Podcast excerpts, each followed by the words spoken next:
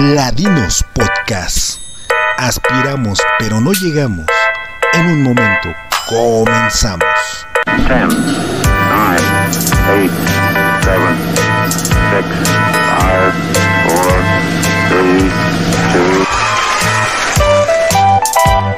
Hola, ¿cómo están? Buenos días, buenas tardes, buenas noches.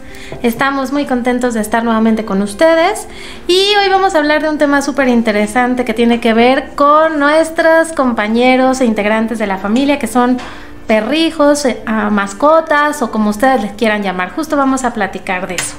Perros, gatos, hurones y todas las mascotas que conviven con nosotros para ver qué pasa con este tema. Y pues Andrés, cuéntanos un poco acerca de esto. ¿Qué, qué piensas? ¿Qué sabes? Bueno, primero y antes que nada, un gusto nuevamente tenerte aquí. Eh, como ya comentaste, nuestro tema va a ser de mascota a lo que viene siendo integrante de la familia, ya que es un- una concepción nueva totalmente, ¿no? Antes eh, mascota era mascota, ahora es prácticamente un integrante de nuestras familias. Y como ya dijiste, bueno, va desde el perro hasta prácticamente los peces, hurones y todo lo que hay. Bueno, eh, entrando directamente al tema, me gustaría eh, platicar, nosotros revisando varios artículos, eh, sobre todo de corte científico, hemos estado observando que justamente la relación que tenemos entre el ser humano y en estos animales que podríamos llamarlos de acompañamiento actualmente, que son las nuestras mascotas, pues han sido una relación bastante fuertes, ¿no? Desde el primerito que se tiene, pues al menos un registro exacto es sobre el perro, que desde la época pues prácticamente prehistórica eh, se sabe que se, se tenía esta relación, se cree que empezó con los lobos y se cree que había ahí una codependencia entre el ser humano y el lobo, ya que el ser humano, pues al tener sus, obviamente sus alimentos y dejar sus desperdicios, ahí dejaba que obviamente el lobo hiciera la carroña y sobrevivir poco a poco eh, de esto, ¿no? Cuéntanos un poquito más. Pues sí, se tienen registros, eh, según algunas investigaciones, de más de 30 mil millones de años, no, de 30 mil años, ¿no? Este, atrás, y bueno, no solamente en la cultura prehispánica, sino en un montón de culturas, pues el perro siempre había formado parte importante de esta convivencia entre seres humanos y no humanos, ¿no?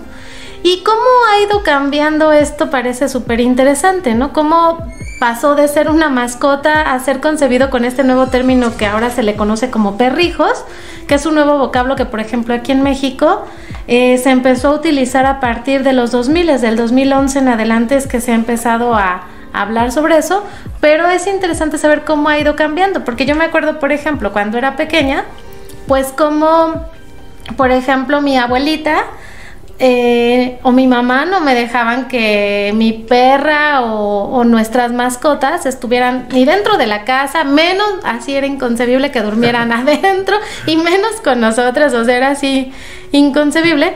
Y yo también me he ido cachando cómo poco a poco a lo largo de mi vida, pues mis mascotas han pasado de ser una mascota a ser parte de mi familia. Y ahora, por ejemplo, Luna que vive conmigo, pues ya no es solamente una mascota, o sea, ya duerme con nosotros, ya este, pues la consideramos como un integrante más, ya no es una cosa, ¿no? O sea, ya no hablábamos en esto del... eh, como en la- las personas en, en inglés del I, you, he, she, it, ya no es el it, ya es un ser más, ser más que, de- que tiene sentimientos y que, y que pues bueno, a quien queremos un montón, ¿no? Pero Sí, sí, sí, este, Luna es, aquí está Luna, aquí está el cuadrito para los que puedan vernos en YouTube. Luna es su mascota perrija, podemos decirlo. Pues yo no la considero como tal mi perrija, la verdad, según como algunas características, pero sí la considero una parte importante de mi familia y es una integrante más, entonces pues ella somos de la manada, ¿no? O sea, Manada. al final somos seres animales, humanos y no humanos, y ella convive con nosotros. Ok, muy bien. Eh, me gustaría regresar un poquito, eh, justo eh, nos comentabas que dentro de las culturas alrededor del mundo el, el- el perro ha sido importante. Eh, solamente me gustaría compartir que yo cuando estuve en la universidad tuve la oportunidad de ir aquí a una excavación arqueológica ahí en Coyoacán, en la iglesia de la Conchita, no sé si la Mm, gente ujú. lo ubique. Y bueno, el profesor que nos estaba a cargo de la excavación nos enseñó que por primera vez en esta zona del Valle de México habían encontrado un entierro de un perro. Órale. Pero no solamente porque muchas veces, eh, por ejemplo, los entierros egipcios, ¿no? Que se ve que es el, el animal o el gato que están como a veces junto al cadáver o a veces están como embotellados, ¿no? Como ahí junto. Eh, Este era interesante porque este entierro era ya tenía ahí como que su tumba y aparte a su alrededor había como señas de ritual. Órale, qué O padre. sea que el- el- ya se estaban haciendo, o al menos se cree que ya en la época azteca, ya se, este, la importancia ya del, del- de la mascota era muy importante, ¿no? O sea, segu- seguramente no para todos, ¿no? el macehual no es el mismo que el pipiltín, pero por lo menos para el pipiltín parece ser que sí ya había una eh, cercanía como la que actualmente tenemos, ¿no? Ah, Y este, pues y este querer. Ujú. Y es un descubrimiento muy interesante porque nos comentaba que era el primero que existía, al menos para Mesoamérica. Y bueno, como tú has comentado, ¿no? En los egipcios los gatos, importantísimos, ¿no? La propia Cleopatra que dicen que la enterraron con su gato, el cual pues eh, dicen que tenía su propia habitación. Ya ni Este, uno. Ya, no, ya quisiéramos empezar una casa de Infonavit, ¿no? Pero eh, sí es interesante cómo eh, los animales han tenido mucha importancia y apego hacia el ser humano. Claro. Ahora, eh, ¿cómo actualmente parece que hay un cambio abru- abrupto? Como tú mismo lo has comentado ya y nos has dicho que antes cuando eras joven, eh, pues no, los perros no iban adentro, ¿no? Ajá. Bueno, más joven, Sí, más sí. joven, más joven, más niño. Ajá, sí, sí, claro, por Este, supuesto. Igual, ¿no? O sea, dando, podemos dar muchos ejemplos, ¿no? Recuerdo, por ejemplo, que en mi casa los gatos siempre han estado presentes y entonces eh, se morían, ¿no? Y se morían, se po- podíamos tener gatos así chiquitos y se pueden morir a los dos meses y era como, pues es el gato, ¿no? Sí, viene otro, ¿no? Viene otro, o, o igual, ¿no? Como la concepción que hay dentro de las zonas rurales de los animales, ¿no? Como una gallina, un puerco, eh, que ahora también los mini pig, ¿no? Que Ah, sí, moda. claro. Ajá. Eh, yo creo que si le dices eso a un campesino que te lo llevas de vacaciones, pues es el infarto, ¿no? Sí, no, Para el campesino es acá eh, su taco de carnitas, ¿no? Sí, no, pues es su alimento, es su... Sí. Mi abuelita, por ejemplo, ¿no? Este, una vez un, un novio de mi hermana le regaló un conejo y mi hermana así, no, así mi, mi mascota y el conejo por acá, el conejo por allá, y lo cuidaba. Bueno, la que realmente lo cuidaba era mi abuelita, pero ella lo cuidaba con la intención de comérselo y un día se lo comió, o sea, así de... Mi hermana después de comérselo fue así, bueno, después de enterarse que mi abuelita lo había hecho en guiso, bueno, pues estaba así al borde del llanto, porque para ella era Sí. un ser que le había regalado su el que en ese momento era su novio y mi abuelita sí, sí, yo lo estuve cuidando todo este tiempo porque iba a ser mi alimento, ¿no? Esta idea judeocristiana de que nosotros somos los que dominamos y tenemos como esta este este poder sobre los demás seres que habitan el planeta, pues está también muy está se está viendo cuestionada, ¿no? Y que justo eso que acabas de, de decir se vincula exactamente a cómo veíamos a los eh, otros seres Ujú. inferiores según a nosotros eh, como objetos que simplemente eran un recurso para nuestra subsistencia. Yo recuerdo que yo cuando era joven, más joven, más chiquita, justo nunca veía al, al gato, al perro, al caballo o al animal que se me pusiera enfrente como algo que tuviera sentimientos. Claro. No sé si te pasaba algo así o lo percibías por parte de, de otras personas. Sí, totalmente. Te digo que cuando yo era pequeña, o sea, yo no me con... Es más, me costaba trabajo que mi, que mi perrita, pero siempre he tenido perras, eh, subiera a la cama. No era así como de, no, qué asco, guacala, ¿no? Así de... Y no pensaba si se sentía a gusto, si no, si dormía bien, ¿no? Era así como, ella tiene su casa afuera y no tiene por qué meterse, ¿no? Y poco a poco me han ido ganando y ahora ya pienso, ay, bueno, claro, o sea, alguna tiene frío y la tapo y, y este Tiene hambre. tiene hambre, pues ya, ¿no? Hay que, hay que cuidarla. Pero, pues sí, o sea, sí he notado claramente cómo, cómo va cambiando la percepción, porque creo que también esa construcción es social. O sea, al final, el cómo concebimos a las otras especies con las que cohabitamos, pues también está mediada por la cultura, por lo social, ¿no? Y entonces tú mencionabas, o sea, en el mundo prehispánico o en el mundo, este de la antigüedad, pues tal vez los animales tenían otras concepciones y otras funciones y también eran especies de acompañamiento, porque históricamente han, sido este, animales de acompañamiento, pero han ido cambiando estas funciones, ¿no? Entonces, pues también creo que eso es lo que está como en cuestionamiento en estos momentos, que cómo están, cómo los estamos concibiendo, ¿no? Claro, sí, no, y han tenido cada vez más espacio en nuestras vidas, ¿no? Ahorita, por ejemplo, hablamos de acompañamiento como un animal que literal está junto a nosotros, ¿no? Pero eh, hay muchas funciones de los animales, como por ejemplo, pues un animal que actualmente nos ayuda como guardia, ¿no? y, que de hecho en cualquier centro comercial lo ves, ¿no? Como un guardia de seguridad. Eh, también tenemos animales que nos ayudan, por ejemplo, a hacer labores de rescate, como lo que pasó en el 2017, que muchos animales vinieron. Eh, otros animales justo para buscar lo que viene siendo estupefacientes, ¿no? droga como tal, y que se siguen viendo todavía como, no como un ayudante, sino como esta herramienta que te ayuda a conseguir lo que tú necesitas, ¿no? Claro. Eh, yo creo que ya donde se empieza a romper un poco más es justo ya cuando el, el animal tiene funciones más apegadas y emotivas hacia uno, que es como justo el ser un lazarillo, el ser un animal de acompañamiento, o justo que ahora es interesante que usan animales para las terapias. Ah, sí, caballos, este, perros, un montón. Peces. Peces, ajá, sí he escuchado poco sobre esa terapia, por ejemplo, pero la de los caballos me parece sorprendente, ¿no? Y cómo, por ejemplo, ayuda a niños autistas, y ayuda a un montón de, de niños, sobre todo he escuchado como terapias con niños, que ayuda a un montón de, este, como para aprender a socializar y aprender cómo abrirse, como que de pronto entre las mismas personas pues se, se rompe como ese vínculo y es difícil y este otro ser no humano pues logra como como hacer ese, esa labor, ¿no? Sí, Está también súper interesante.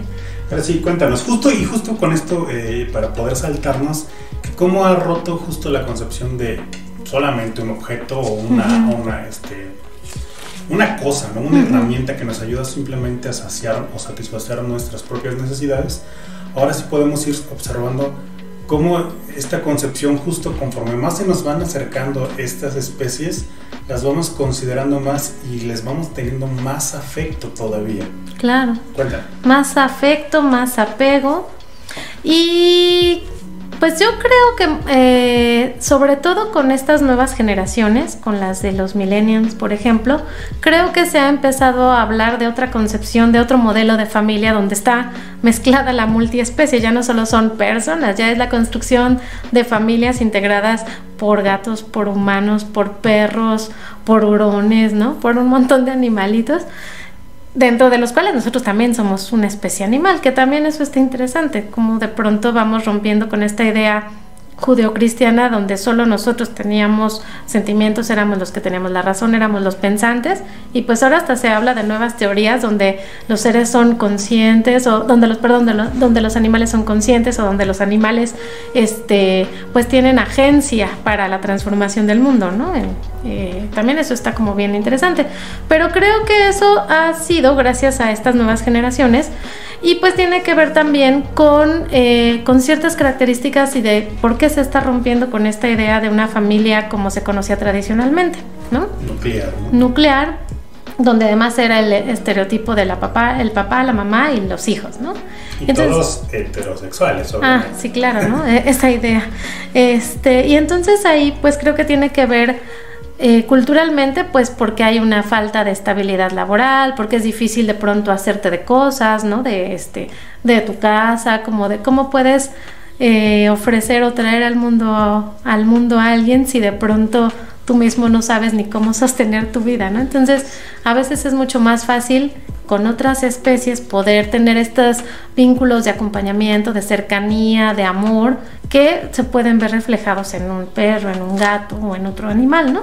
Y que también es una relación bastante gratificante y que, y que es además de un menor coste, ¿no? O sea, no es lo mismo pagar la escuela este, de tus hijos que comprar un, un costal de croquetas y su cama y una cobija para tu perro, ¿no? Tu gato, no sé, es súper distinto. Sí. Entonces esa parte también, pues creo que eso es lo que ha hecho también que, el, el que las mascotas de pronto tengan estos, estos nuevos términos, ¿no? Como perrijos, como gatijos, Que bueno, pues ahí habría que pensar, ¿no? Porque también alrededor de eso hay una gran mer- mercadotecnia, o sea, Ah, claro. existen pues ya las eh, guarderías de perros, existen las, este, Los paseadores de perros. los Que paseadores. todo el mundo hace burla, ¿eh? Y que de repente ahora se están haciendo millonarios. sí, ¿no? Se ganan más que uno a veces, que bueno, Sí, con sí, una sí. persona que está en un trabajo fijo, por así decirlo, ¿no? Sí, sí, sí. Este, o, o los que organizan las fiestas o las cremaciones para los perros, ¿no? Ah, que también es toda una industria y que bueno, estuve viendo que, ah, que fue a partir de los años 80, por ejemplo, del siglo pasado, que también el, el perro se convirtió en un artículo de comercio, ¿no? Y que todo fue fomentado por algunas películas donde los perros eran protagonistas, ¿no? Y que de pronto pues ya todo el mundo quería tener una un perro que fuera parte eh, que fuera integrante de la familia como en esta película de Beethoven, pero que de pronto pues ya después los perros eran abandonados y ya no los querían o a veces era la especie que no se pues no era la más adecuada para esa familia porque tal vez eran perros muy activos y la familia pues no tenía como esas características o el tiempo para cuidarlos y pues empezaron como a, abandonarlos a- o a dejarlos, ¿no? Ok, sí, y está eh, justo esto que nos comentas, ¿no? Cómo se ha ido transformando eh, y cómo la industria también se ha aprovechado, ¿no? Y que justo por ahí, ahora eh, a través del internet es muy sencillo eh, que ahora nos vendan productos para nuestras mascotas y que también nos vendan la idea de qué mascotas están de moda. Ah, Eh, Hace no mucho los huskies, ¿no? Veías fotos de huskies por todos lados. Yo tengo un husky. y que si me hubieran dicho cómo es un husky en su momento, eh, lo hubieran pensado 40 mil veces. Sí. Es un pinche desmadre, un husky, ¿no? Tienen mucha energía, necesitan mucho espacio. Ujú. Eh, obviamente comen un cierto alimento, no es que coman nada más patitas de pollo, ¿no? O pellejitos, porque eso les hace daño. En mi caso, eh, la husky tiene que comer unas croquetas que son, por así decirlo, caras, ¿no? O no accesibles para todos, porque no es lo mismo comprar el, el pinche costal de 40 kilos de esos de la bodega horrera que cuesta 4.80 a comprar ya uno de 20 kilos que cuesta 900 pesos, ¿no? Ujú. Sí, sí, sí. Entonces, sí es difícil, sí es difícil cómo la mercadotecnia se ha ido eh, justo apropiando y cómo nos está vendiendo ahora. Parece ser que también eh, estas nuevas formas de ser feliz. O sea, tú ten un animal, sin duda, un animal de acompañamiento eh, que es parte de los beneficios es no sentirte solo, ¿no? Como dices que es más barato mantenerlo, no es lo mismo pagar mi colegiatura del TEC de 40 mil a pagar Claro. más este, 200 pesos de la guardería al perrito, ¿verdad? Entonces, sí, sí, sí, ese, creo que también va muy enfocado ahora el cómo el comercio este, se ha aprovechado y nos vende pues las famosas este, experiencias, ¿no? Sí, ¿no? Donde los llevan hasta hacerles pedicure a los cachorros junto contigo, ¿no? Así de Sí. no manches. O sea, así de no tienes para comer, pero los llevas a este, les los vistes, los. Y esos son casos. Ay, estoy acomodando. Eh, lo- son también casos extremos, ¿no? Donde ya este, les ponen zapatos, les ponen este, ropa para todas las temporadas, los pasean, les celebran sus cumpleaños a veces más grandes que el, el de la misma persona, ¿no? O, o los incluyen en algunos eventos sociales donde pues de pronto los perros no, pues no, ni se hallan, ni están súper incómodos y pues ahí los queremos mandar, ¿no? Y que de ahí podemos partir justo del daño de la humanización extrema que estamos haciendo a los animales, ¿no? Que es algo también que eh, se ha venido ya tratando de buscar que sea como un maltrato animal y yo como persona eh, o dueño, ¿no? Por así decirlo, dueño, porque al final de cuentas ese es el concepto legal que hay, ¿no? Ser dueño de una mascota. Yo digo, pues le doy de comer bien, ¿no? Le doy sus taquitos al pastor todos los días. No, bueno. Lo llevo en limosina a la guardería, este, lo tengo en la cama king size, ¿no? Bien tapadito. Y pues, ¿cómo que es maltrato animal? Si yo lo amo y lo quiero y le compro la arena de gato más cara para que haga sus popositas ahí, ¿no? O sea, ¿cómo, cómo, cómo es maltrato animal? Eh, y ahí es justo donde también ahora está la contra este, crítica, ¿no? Ajá.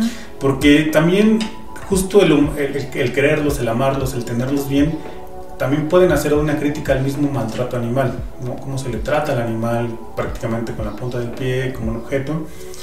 Y ahora es el otro extremo, humanizarlos al no más poder y ahí viene la contracrítica. Lo estás dañando.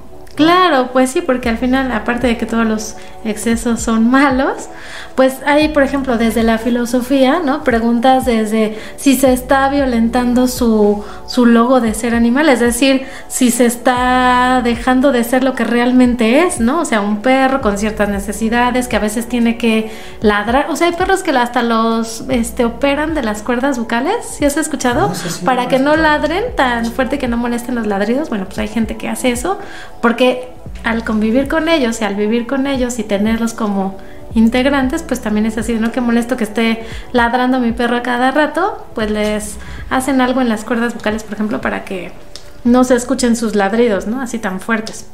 Entonces, bueno, pues también tiene que ver con esta parte de objetivizar a los animales. Y entonces sí, ya dejan de ser perros con sus necesidades, ¿no? O los que les ponen el pañal, o los que les ponen... Sí, ya. Zapatitos, como dices. Sí. o lo que- Yo he escuchado una cosa que me parece eh, fea y que en algún momento me propusieron, fue que a, mis- a mi gato, bueno, ahorita actualmente tengo otro- otra gatita, tenía otro gato, eh, que le eh, cortara las garras.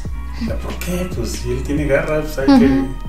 No, es que araña y no sé qué, y destruye las cosas, sí, no importa, ¿no? O sea, pues ahí, sino que lo saquenlo afuera y hay que, con el asfalto, con lo que pueda, se deshaga Ujú. sus uñas, ¿no?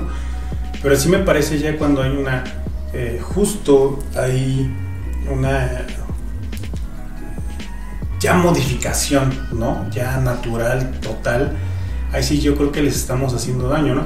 Eh, justo de los eh, textos y de estos pequeños reportajes que estuvimos viendo, eh, nos comentaba cosas como generarles una codependencia. Sí, codependencia, ansiedad cuando no estás, ¿no? Que también es súper gacho porque pues se acostumbran tanto a ti, a, a veces lo he visto hasta con Luna, ¿no?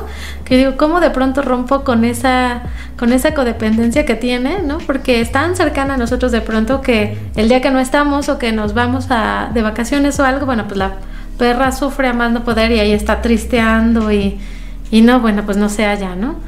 Este, ajá, pero tiene que ver justo con eso, o sea, con el qué estamos haciendo, ¿no? Con estos. Sí, no, y de, por ejemplo, eh, yo en mis gatos lo veo, ¿no? Igual que le generé, esta, más allá de esta codependencia, justo cómo cambiamos, como dice también su metabolismo, ¿no? Mi gato era inútil, no cazaba.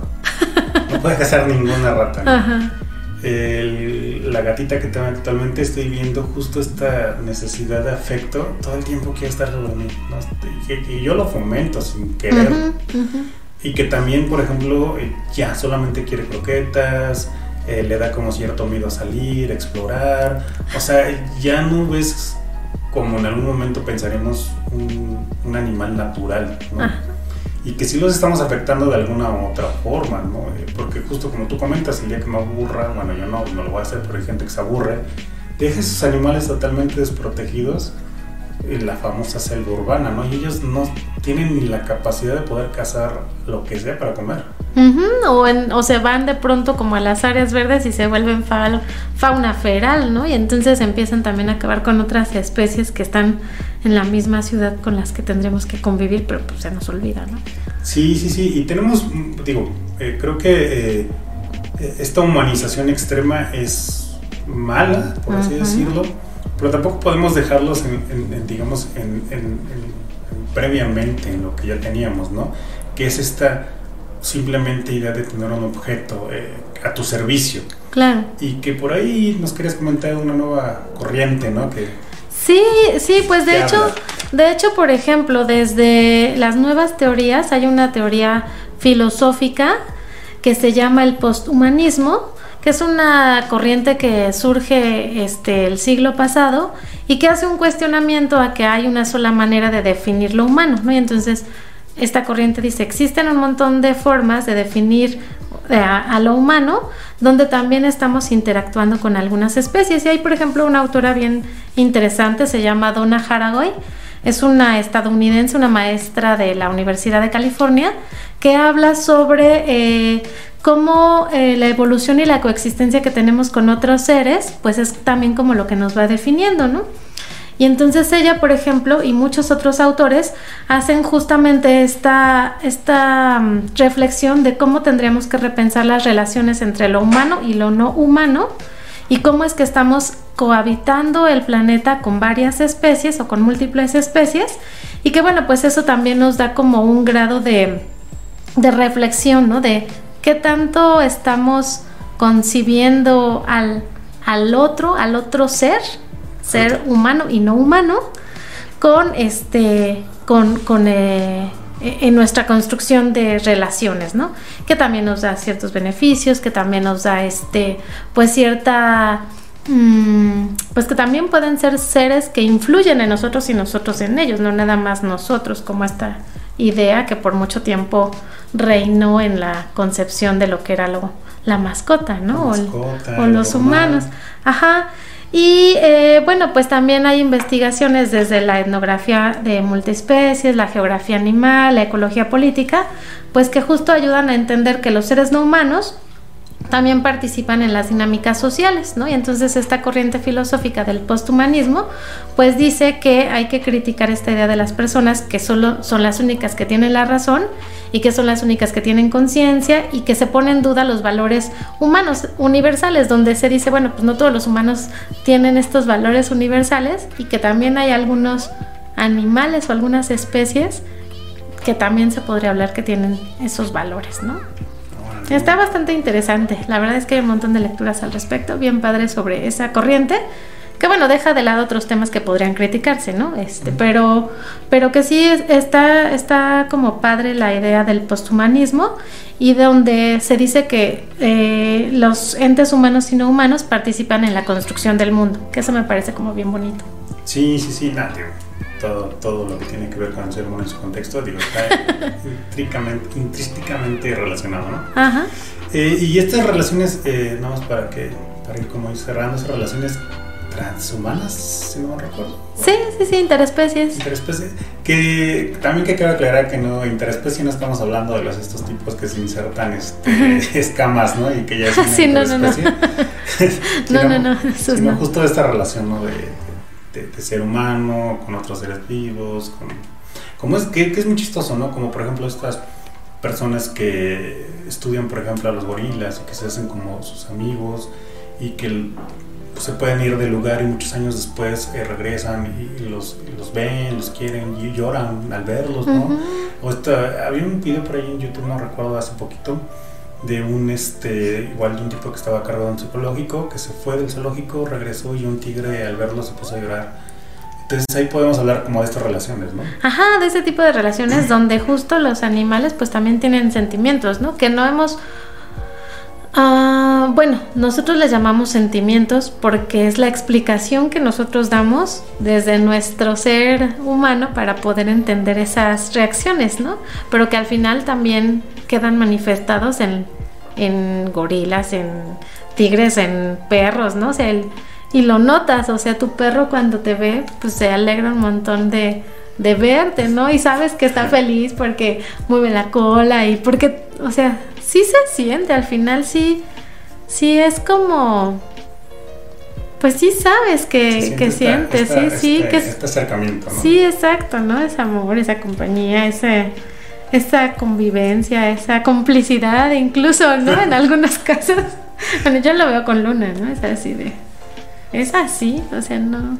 Sí, sí, sí. Bueno, para ir cerrando, porque eh, creo que pues ya queda como más o menos claro justo esta, este, este salto, ¿no? De, de, objeto a mascota y de mascota hasta ya un ser querido, ¿no? Que que al final de cuentas eh, son varios factores que, que, han llegado a que uno sienta o se sienta perteneciente ¿no? a otra especie.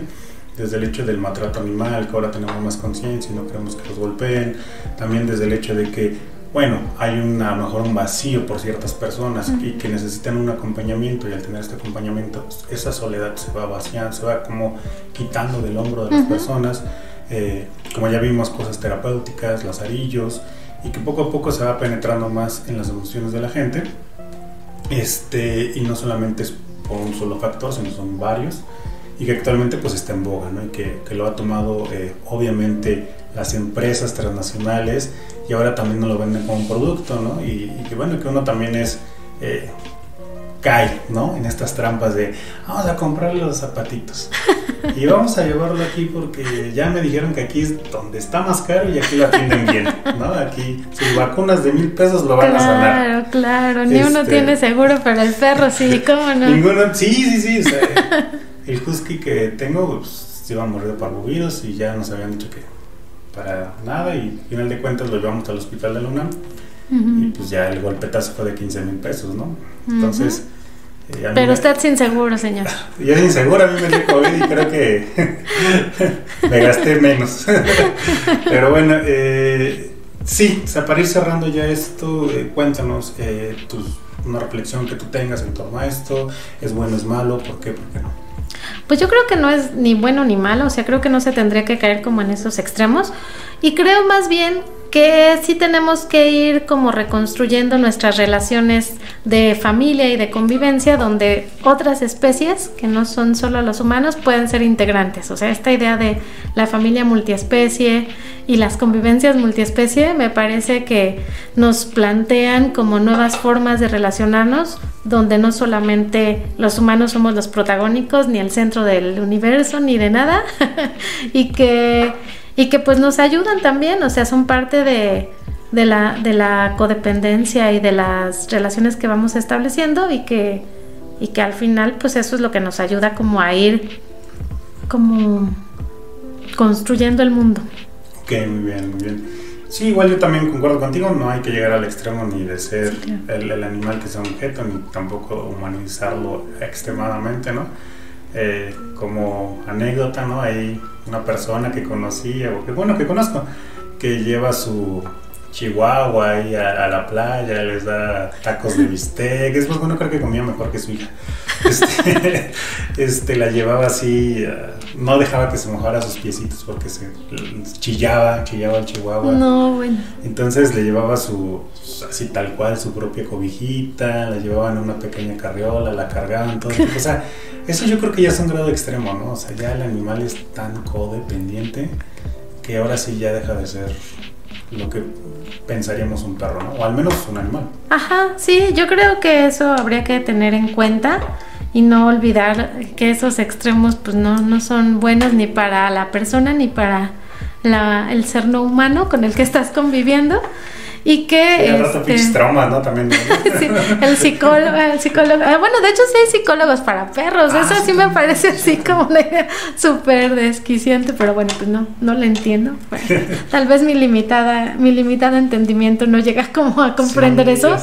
Pero, pues sí, no caigan como en esos extremos si están este, buscando como el ajuar para vestir a, a su perrijo, gatijo, de este, en el próximo festejo que, que venga, este, que es el Día de Muertos tal vez, pues piensen que qué daños pudiera tener su perro o su gato para vestirlos así, o si los llevan en una carreola, este, pues también Sí, como no, no, como no abusen tacha, con tacha esas ahí. cosas. o bueno, pues sí piénselo, pero entonces cuéntenos por qué, Bueno, sí. por qué sí, por qué lo hace, ¿no? O cuáles son como esas razones. Es, también está padre como entender estas otras visiones. Y eh, pues nada, convivan con. Ok, ya para cerrar igual, eh, estábamos ahí debatiendo algunas películas para que también hay que tener una sensibilización, ¿no? Porque esto Ujú. no es totalmente de toda la población, hay personas que siguen abandonando sus animalitos o sus mascotas. De hecho, el husky, ¿no? Este es uno de los animales en México que más abandonó porque pues, nadie sabía lo castroso que eran, el cuidado que necesitaban. Sí. Este, y pues estas películas sirven más como para sensibilizarnos, ¿no? En torno a estas, eh, estas especies, ¿no? Que, que conviven con nosotros y a danos una recomendación. Ay, pues una bien linda es la de Colmillo Blanco.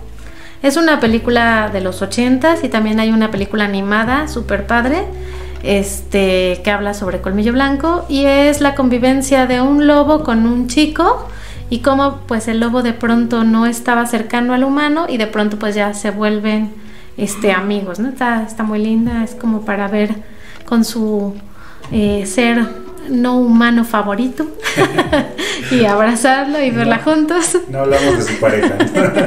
no, no, no. Y o la que me contabas de Hachiko, ¿no? Que también está súper bonita, la de siempre a tu lado, este que es también así como para llorar. bueno, Hachi, es, es, bueno, yo creo que ya sería muy raro que nadie ya la haya visto, ¿no? Es Sí, sí. común.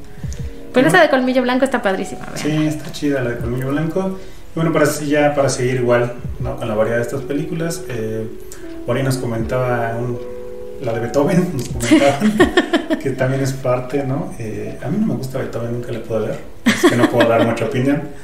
Eh, pero Okja, ¿no? de Netflix, claro. que habla justo del maltrato animal, y cómo una niñita hace todo lo posible para que su eh, mascota, que después pasa a ser parte prácticamente su casi casi su su, familia. ¿no? Ajá, sí. este evita, ¿no? O trata de evitar que le pase lo malo. Y Togo, que está en, en Disney Plus. Togo con este. que sí es la relación también de un husky Ujú. con, con un esquimal. Y que igual se ve, ¿no? Esta evolución de que este tipo ve justo a este husky como un objeto, ¿no? Como una herramienta. Y al final toda su visión cambia. Este, y ya no lo ve tan como herramienta, ¿no? Claro, sí, véanla, están bien bonitas todas esas. La de Okia para analizar también lo del maltrato animal, que es un tema bien interesante, que tal vez después podría ser un tema para profundizar. Y hablar mal de los chinos. Sí, no.